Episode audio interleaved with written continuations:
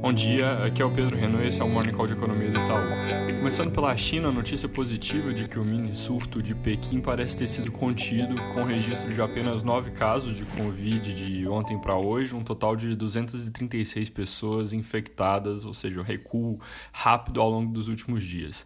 Ainda é importante acompanhar como a coisa evolui, inclusive para saber quando o governo vai liberar de novo o isolamento, mas parece que está caminhando conforme o esperado, no sentido de que não é um risco relevante de uma segunda onda.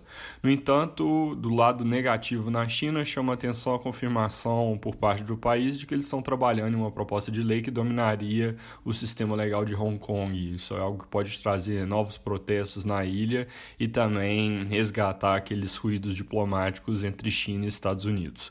Já nos Estados Unidos, sobre o vírus, taxas de contágio permanecem elevadas em alguns estados e o número de novos casos deu uma acelerada boa no agregado nacional no fim de semana, mas permanece a nossa leitura de que não é exatamente segunda onda e a doença se espalhando em lugares que ainda não tinham tido um primeiro surto. O sistema de saúde está aguentando bem, mortes não mudaram de tendência, apesar dessa alta do número de novos casos, as mortes continuaram caindo, então a lógica de reabertura gradual da economia como um todo não deve ser revertida. Isso muda, óbvio, caso volte a ter subidas em regiões como Nova York, que já passaram pelo pico, mas por enquanto isso não se observa.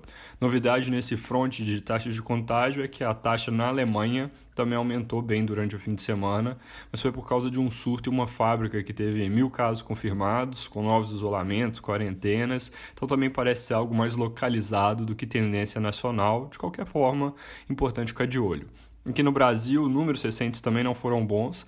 Depois de algumas semanas tendo casos e novas mortes andando mais ou menos de lado, nos últimos dias a média de casos numa janela de sete dias teve uma alta forte. Isso puxado mais pela tendência de crescimento no interior e a de óbitos também subiu um pouco. Ainda não dá para dizer se é o início de uma nova tendência de alta ou algo passageiro, mas de qualquer forma chama atenção. Sobre o noticiário político durante o fim de semana, foco continua sobre a prisão do Fabrício Queiroz e as possíveis implicações sobre a família do presidente. Também ganha destaque a exoneração do ministro da Educação, que viajou para os Estados Unidos usando passaporte diplomático logo antes de perder o cargo. Segundo os jornais, esses dois temas devem prometer uma semana de temperatura elevada na política, mais uma, com uma agenda que também está bem agitada. Hoje no Senado deve começar a discussão sobre adiamento das eleições municipais, não tem nenhum acordo prévio, parte do Centrão defende postergação para 2022.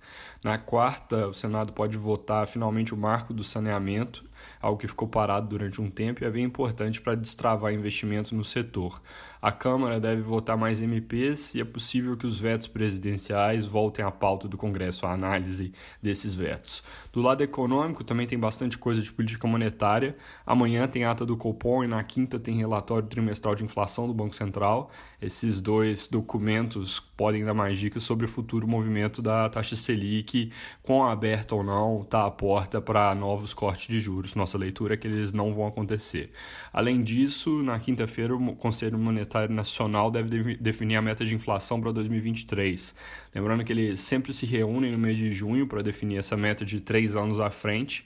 Nas últimas reuniões, tem sempre descido um degrau de 0,25. Então, a meta para 2022 é 3,5%. E aí a continuidade aqui, o ideal seria que eles colocassem em 2023 a meta em 3,25% ou mesmo ir para 3% de uma vez, que deve ser o nível final consistente com a meta de outros países emergentes. Do lado de dados, essa semana tem divulgação dos índices de confiança, começando pela prévia da indústria, que acabou de sair e mostrou alta de 15 pontos com relação a maio. É a maior alta já registrada, mas ela segue também a maior queda já registrada, que foi um tombo de 40 pontos em abril. Com essa alta, o índice volta para 76, que é um nível bem abaixo do ponto neutro de 100, mas de qualquer forma, mostrando a tendência aqui de que abril realmente foi o poço, o fundo do poço em termos de atividade econômica. É isso por hoje, bom dia e boa semana.